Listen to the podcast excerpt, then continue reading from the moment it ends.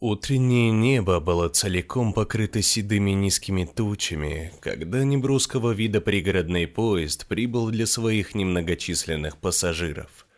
Не было обыкновенной толкучки, огромных сердитых и чересчур вспыльчивых, вечно недовольных проводников, чем и хороши маленькие городки, далекие от свирепых столиц. Нашей группе достался вагон номер 13 и мы были очень счастливы тому, что наконец вернемся домой.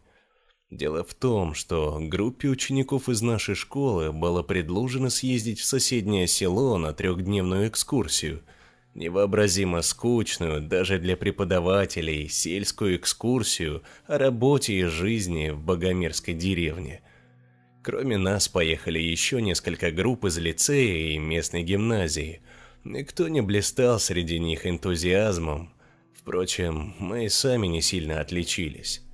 Но время прошло, тяжелое бремя снято, с чистой совестью можно отправиться в недолгий путь по любимой дороге, долгожданной дороге домой. На перроне, кроме нашей компании, стояла женщина с мохнатой собакой пастушьей породы – мать с маленькой дочкой и еще несколько уже совсем непримечательных женщин и мужчин. Казалось бы, совсем немного, но мы умудрились занять целиком весь вагон. Хорошо, что ехать недолго, около шести часов. Никому не хотелось ночевать в этом балагане.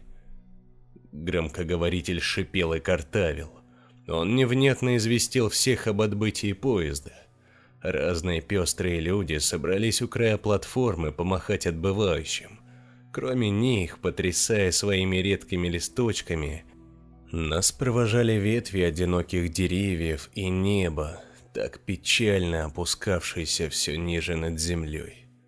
В редких его просветах можно было заметить тусклые голубые клочья, так характерные для почти осеннего августа. Поезд резко оттолкнулся от рельс, чуть двинул назад и тут же, набирая скорость, поспешил в целости и сохранности доставить своих пассажиров домой. Кто мог знать, что ему это не удастся? В теплом купе поезда сидели четверо. Я, напротив мой приятель Влад, рядом Дима и Олег. Вид у нас был возбужденный и крайне счастливый. Еще бы, этого дня все ждали самого отъезда из дома. Мы болтали о разной ерунде, делились воспоминаниями и планами, вспомнили о том, как разыгрывали лицеистов и случайно завели трактор. Эх, как нам потом от Васильевны досталось. В общем, краски у меня уже есть, да и чертеж закончен. Вам понравится.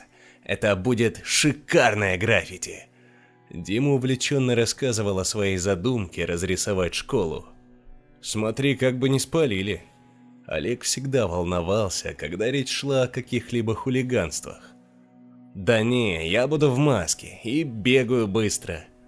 Вообще-то Дима бегал медленно, но спорить я не стал. Зачем только зря словами бросаться? «Ребят, а вы знаете, что...» Влад был прерван на полусловие. Дверь в купе стала медленно тарахтя отъезжать, что заставило нас всех обернуться. В проеме стояли наши одноклассницы Лиза и Лена. «Привет, можно с вами посидеть? Там скучно».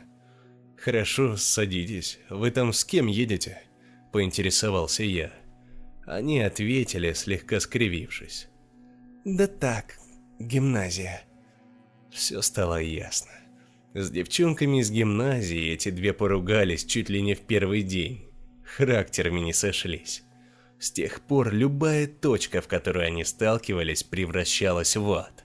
Ругательства летели налево и направо, визги, крики, беспорядочные движения всеми частями тела, имитирующие драку. Это было больше похоже на фильм ужасов. Или же комедию, смотря с какой стороны посмотреть. На самом деле у нас хорошие девчонки. Такое с ними впервые случилось. Что ж, бывает. Со мной не раз случалось, что мне неприятен человек, которого я и пяти минут не знаю. Существуют такие отталкивающие люди, но без этого никак. Жизнь станет куда более скучной, если все вокруг будут добры и приятны. С девчонками наша беседа стала более насыщенной и переполненной подробностями. Хотя мы говорили-то, в принципе, ни о чем. Нам все равно было весело. Пару раз к нам даже заходила классный руководитель, призывала нас к совести и наказывала соблюдать тишину. Но мы разве послушаемся? «Влад, а ты чего загрустил? Истосковался по широким полям, да?» Обратилась Лиза к моему приятелю. Тогда я впервые вспомнил, что его прерванная речь не была продолжена. Я обратил внимание на его изменившийся вид. Передо мной сидел не тот вечно веселый и разбрасывающийся остротами Влад, а кто-то невероятно унылый, притихший, печальный. Когда он повернулся к вопрошающей, я на миг заметил в его глазах испуг, который был тут же разбавлен хитрой улыбкой. Да вот, гложет мою душеньку то, что мы с каждой секундой все дальше и дальше отъезжаем от такого прекрасного места. Скучать буду по грязюшке родной, по петушкам горланищем, по отсутствию цивилизации. Ребята рассмеялись. Ему явно удалось разгладить начавшее ощущаться напряжение – а я продолжил наблюдать за Владом. Он снова стал печальным, будто ждал чего-то. И боялся. Страшился того, чего с нетерпением ждал. Мой друг, почувствовав взгляд, посмотрел мне прямо в глаза, затем на часы. Затем снова в глаза и снова на часы.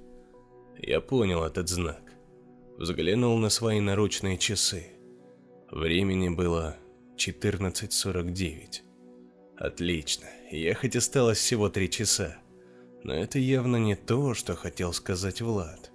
Я снова обернулся на него, но тот уже неотрывно смотрел в окно, и его затуманенный взгляд говорил о том, что он глубоко в своих мыслях, откуда просто так никого не выведешь. Я тоже засмотрелся на неизменный пейзаж за стеклом. Широкое желтое поле, глубокий длинный овраг почти у путей. У горизонта редкие ласточки, кустарнички, заросли. Знаешь, я как-то странно себя ощущаю. Прошептал мне вдруг Влад так, чтобы никто больше не услышал. Будто я не здесь вовсе. Будто я не там, где мне следует быть. Как будто произошла ошибка, все попуталось. Он закрылся рукой, опустил голову. Снова пристально посмотрел в окно. Что-то не так. Здесь что-то совсем не так. Он выглядел очень уставшим и напуганным. Мне захотелось его утешить, поговорить с ним. Но вдруг у меня зазвенело в ушах. Взгляд не мог сосредоточиться на чем-либо. Тело стало очень тяжелым, все тянуло, тянуло к земле. В глазах потемнело. Я видел какие-то блики, почувствовал дым. Мне слышался нечеткий гул голосов, лай. И сквозь это невероятно громкий стук колес. Я будто бы падал в глубокий холодный омут, и вдруг снова сижу в вагоне. У окна рядом с другом. Он посмотрел на меня, кивнул. Он больше не выглядел измученным или уставшим чего нельзя было сказать обо мне. Я был просто обескуражен. «Эй, я здесь... я тут... я, я, я чуть в обморок не упал», — сказал я тихо. «Просто началось», — прошептал Влад, глядя в окно. Я посмотрел на ребят. Они сидели молча, даже не переглядывались. Просто смотрели далеко вперед перед собой. Я хотел заговорить с ними, но они отвечали отрывисто, неясно, не желая продолжать беседу, будто кто-то вдруг отключил им волю. Мне стало неуютно. Ребята молчали. В этой тишине поезд все мчался, пейзаж все оставался одним и тем же. Я решил взглянуть на часы. 14.49. Это что, шутка? Может, они остановились? Секундная стрелка на моих часах исправно тикла. Я удивился. Может, мне тогда просто показалось? Секундная стрелка прошла полный круг, но минутная даже не шелохнулась. Не двинулась, не дрогнула, осталась стоять на месте. Тишина в купе угнетала меня все больше. Не люблю такое молчаливое напряжение. Я решил выйти из купе. Когда попросил ребят подвинуться, они сделали это, ничего не спросив. Машинально, будто выполняли приказ. Я поспешил поскорее их покинуть. Мне действительно было страшно с ними находиться. В коридоре было очень душно. Я заметил, что воздух вокруг стал теплеть. Решил сверить свои часы с часами над дверью проводника, но безрезультатно. Те показывали лишь на минуту меньше, чем мои. Кроме меня в коридоре были еще двое. Женщина и маленькая девочка лет пяти на вид. Женщина сразу ко мне повернулась, запыхавшаяся, взволнованная, растрепанная. Ее взгляд был таким же, как и у ребят в купе. Она показалась мне знакомой. «Мальчик, ты собаку не видел? Такая рыженькая, с белым носиком. Не пробегала?» Спросила она. Я вспомнил, где ее видел раньше. На вокзале, перед отъездом с Колли. Нет, извините, может она в тамбуре? Мой ответ, видно, не слишком ее порадовал. «Что же это такое?» Женщина чуть не расплакалась. «Где же Лилька?» Девочку я вспомнил сразу, тоже с перона. Она улыбалась, глаза щурила хитро-хитро, хихикала периодически. Даже жутковато стало. «А мамы нет», — сказала она и засмеялась. «Была и нет. Я теперь могу все что угодно делать». Хрюкнула, притворилась самолетиком, убежала. Что за дурдом? Из купе вышел Влад. Я решил рассказать ему свою догадку. Здесь, похоже, время остановилось. Он ответил вкратчиво. Время – это еще не все. Я ничего не понял, но и спрашивать детали не стал. Подумал, что неплохо бы зайти в купе своей классной руководительницы. Дернул ручку, та не поддалась. Постучал, мне никто не открыл. Не открыли после того, как я подождал и постучал еще. Да ну их, пойду к лицеистам. Но с дверями к лицеистам было то же самое, и к гимназистам. Но если двери никто не открывает, значит, никого там нет? Нам открыли лишь две двери, за каждой из которых смирно сидели неподвижные люди, чьи взгляды были устремлены далеко вперед. Я не мог усидеть на месте. Носился из одного конца вагона в другой, дергал ручки, пытался открыть окна, ломился в двери, кричал, звал проводника, чью дверь также заклинило. Влад стоял у окна и с безопасного расстояния наблюдал за этим моим приступом ярости. Меня никто не трогал, никто не просил прекратить, меня словно никто здесь не слышал.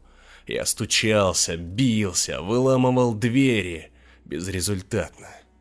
В конце концов, мне удалось попасть только в тамбур, где я снова стал терять сознание.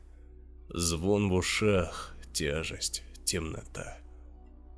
Но в этот раз все намного четче и действительнее. Я отчетливо слышал голоса людей, лай, Чувствовал запах дыма, видел человеческие силуэты, огни фонарей. Видел, как силуэты тянут ко мне руки, чувствовал их прикосновение, слышал свое дыхание, сердцебиение. И все нарастающий звук стука колес поезда. Тихо, все громче, громче, громче, и, наконец, просто оглушительно. Я очнулся. Передо мной стоял Влад. Он помог мне встать, пока я приходил в себя. Когда я пытался выровнять дыхание, он говорил. Несвязные вещи говорил, непонятные мне тогда. Знаешь, ты не зря волнуешься. Тебе не место здесь, как и мне. Те люди, им уже не надо переживать, они не беспокоятся. Но мне их жалко. Все ждут, когда же приедут. А никому не известно, приедут ли вообще. Мне интересно, что бы они сейчас чувствовали. Вот, к примеру, Ника. Она однажды мне рассказала, что жизнь – это сон. А стоит тебя постичь ее, понять, что спишь. Как проснешься, умрешь, то есть. И многие так считали до нее, а я и не верил. Сейчас совсем убедился. Если сравнивать что-то со сном, так это смерть. Тебе-то точно. Как постигнешь, проснешься, оживешь. Поверь, это действительность, это правда. Ты очнешься, и я... И я очнусь. Он замолчал. Отчасти я был счастлив этому. Понемногу до меня стал доходить смысл его слов, но этот смысл мне не нравился, поэтому я быстро прогнал из головы, предпочитая посчитать Влада больным на голову. «Друг, ты бредишь. Что за шутки? Не существует живых мертвецов. Смотри, там кнопка». Влад, будто меня не услышав, указал мне на стену. Над старым плакатом о правилах безопасности был небольшой рычаг, под которым виднелась табличка «Связь с машинистом». Мне показалось просто необходимым с ним связаться. Нажал на рычаг сразу, без колебаний. Динамик передавал сильные помехи. Голос машиниста был мне почти совсем не слышен. «Номер... слышно... происходит. Повторяю...» Что произошло?» Как можно четче я сказал. «Из вагона пропали люди, двери не открываются, окна не открываются тоже, пропала проводница, все ли в порядке с поездом, нужно ли вызвать полицию?» «Тринадцать!» «Ясно. Все в полном...» «Не волноваться. Едем!» Дальше сплошные помехи. Связь оборвалась. Я нажал рычаг во второй раз. Теперь машиниста не было слышно вовсе, только помехи. Третий, четвертый, безрезультатно. Что за... Я был в ярости. Здесь люди, как зомби, сидят. Все часы замерли, двери не открываются. Друг с катушек съехал. Это не поездка, это ад. Кто-нибудь вообще знает, что здесь происходит? Я кричал как сумасшедший на весь вагон, не мог иначе. Мне было страшно, ужасно страшно. Я чувствовал себя не в своей тарелке, мне будто снился сон, и так хотелось проснуться. Как постигнешь, проснешься, оживешь. Влад смотрел на меня и улыбался, будто понял, о чем я тогда подумал. Его радовало, что он все же одержал маленькую победу надо мной и моим сомнением. «Не нервничай, мы скоро выберемся, я чувствую», – произнес он. Я усмехнулся. «Не хочешь ли ты сказать, что нужно убить себя? Так выбираться я не хочу». Влад приподнял брови. Его взгляд ясно дал мне понять, что он смотрит на идиота. Он вышел в коридор, снова вернулся в тамбур. Я ходил за ним по пятам. Здесь все проще. Выбраться значит выбраться, а не убивать себя. Дерни дверь. Он указывал на дверь вагона, за которой мелькали деревья и облака. Это была единственная дверь, которую мы еще не проверяли. Дернуть я могу, но где гарантия, что та откроется? Во время движения ее даже в нормальном поезде не так просто открыть. Ручка была очень холодной. Намного холоднее всего, что было вокруг. Ледяная. Я начал прикладывать силу, чтобы отворить ее. Потемнело в глазах, зазвенело в ушах, и впервые за время потери сознания я почувствовал боль. Тупую, сильную, Мне будто бы давили на старые раны со всех сторон, на все тело нещадно. Мне было тяжело стоять, тянуло вниз. Туман, эхо, лай. «Эй!» Я снова налег на дверь. Перед глазами пелена, колени дрожат, но я чувствовал, что за дверью путь в реальность. Пошатнувшись, еле удержав равновесие, я толкнул ее. Дверь поддалась. Открыто. Я снова мог видеть. Мимо меня неслись псевдокусты. Псевдонебо стояло на месте неподвижно. В лицо бил ледяной ветер. Влад стоял рядом, его лицо выражало печаль, не скорбную, а скорее обреченную. Почувствовав мой взгляд, он тотчас обернулся и заулыбался. Я заметил, как его живые глаза опустошаются, из теплых становятся холодными, мертвеют. И улыбка не сходит с губ, что пугало меня больше всего. Застывшие черты лица выражали радость, приглушенную болью. Так он стоял несколько секунд, неотрывно глядя в мои глаза. Наконец его оцепенение спало, а во взгляде снова замерцал огонек. Он направился к открытому мной порталу неизвестно куда. Когда он шагнул на первую ступеньку выхода, я невольно дернулся, представив, как мой друг со всей силы катится по твердой земле. «Думаю, пора», — сказал он прыгнем вместе. Я отошел на пару шагов, чтобы еще раз взглянуть на пассажиров. Влад вцепился в поручень. Не хотел стать унесенным ветром. Вагон не изменился. Люди сидели на своих местах, глядя в никуда. Ощущалось что-то страшное в их спокойствии и неподвижности. Никто даже не обернулся посмотреть на наши с Владом действа, хотя шумели мы немало. Все были сосредоточены на дороге, и чувствовалось в воздухе немое отчаяние.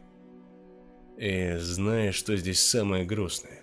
– произнес Влад, когда я подошел. Матери находящихся здесь детей точно знают, что те никогда уже не вернутся домой. А дети верят, что скоро приедут, что скоро сойдут на станции. И долго будут еще ждать. Как думаешь, кто виноват в этом? Я не знал, что мне ответить. Я вообще не стал вникать в суть того, что он мне сказал, хотя где-то внутри себя я осознавал, что он не ошибается. Я понимал, что он говорит правду, и краем уха уловив вопрос, я наугад сказал. «Машинист?» Я, честно, так считаю. Но неспокойно ему, вот все и едет. Сам не может выйти и их не может выпустить. И не спится ему, и не просыпается. Я, как и Влад, встал на первую ступеньку. Мы переглянулись и взялись за руки. Его рука была холоднее льда. Я снова почувствовал звон в ушах. Сквозь пелену я слышал, как мой друг начал счет. Внутри меня пробежала волна, я затаил дыхание. На слове «марш» мы прыгнули. Я видел Влада лишь мгновение в полете. Он падал вместе со мной, а затем темнота.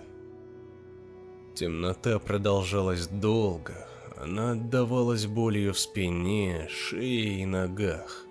Где-то далеко я слышал эхо людских голосов, они будто шептали мне что-то. Я ждал, когда же темнота отойдет, когда я очнусь, пока не понял, что уже пришел в себя. Когда я открыл глаза, в них ударил яркий белый свет. Стало больно видеть, но я разглядел нависшего надо мной мужчину в оранжевом жилете. Он что-то кому-то шептал. Нет, кричал. Туман вокруг меня рассеялся, я очень четко услышал лай, сирену и голоса. Мужчина кричал кому-то, что нашел еще одного. Кого? Я еще не очень хорошо соображал. Второй мужчина тут же прибежал на крик и посмотрел сразу на меня. Вдвоем они подошли ближе. Я успел разглядеть, как они поднимают с моей ноги кусок чего-то железного. Тут же я почувствовал острую, жгучую, нестерпимую боль. Как-то сам по себе я закричал. Тихо, хрипло, во весь слабый голос. В голове тут же прояснилось. Я посмотрел на свои руки и ноги. Я лежал среди груды металла, придавленной тяжелыми панелями в огромной луже крови. Через несколько дней я окончательно пришел в себя. Я хорошо себя чувствовал, несмотря на большую потерю крови и переломанные кости. Я вскоре поправился, остались только мелкие шрамики. Родители объяснили мне все, что со мной произошло в тот день. А произошло следующее. Поезд, на котором я ехал, сошел с рельсов. Из-за сильной встряски в почтовом вагоне что-то взорвалось. Если бы не это, жертв было бы гораздо меньше.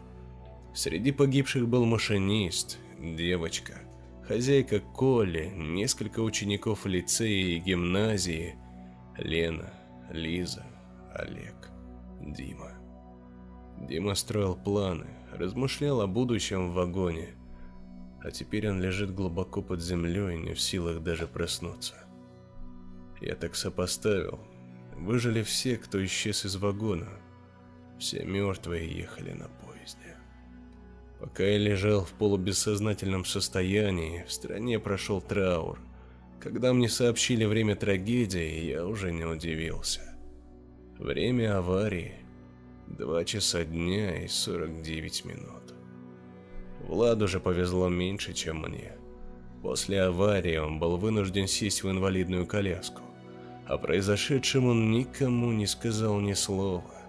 Никому, кроме меня. Когда его выписали, мы вместе пошли на могилу к погибшим товарищам, принесли им цветы, принесли кое-какие вещи на память. На кладбище он рассказал мне, что уже давно чувствовал, что скоро умрет. Он говорил, что это чувство не отпускало его несколько месяцев, а с каждым днем становилось все резче и острее. Когда же точка достигла предела, он просто попробовал не умирать и хотел сказать это товарищам. Вот какую его фразу прервали девчонки. Пока я лежал в больнице, я успел решить, что все произошедшее в поезде после аварии было просто моим сном. Так я думал до тех пор, пока Влад не рассказал мне, что видел все то же самое. Кроме этого, я был очень удивлен, что и ты тоже жив, сказал он. Шло время. Все давно забылось и осталось далеко позади. Но однажды, спустя годы, когда я уже давно жил со своей собственной семьей, в холодную августовскую ночь сквозь сон я услышал стук колес. Тихие голоса, в которых слышалась радость, теплый негромкий смех. Я проснулся, сел на кровать. Я улыбался. Вдруг меня переполнило чувство радости и покоя. Я точно теперь осознавал, поезд только что прибыл на станцию.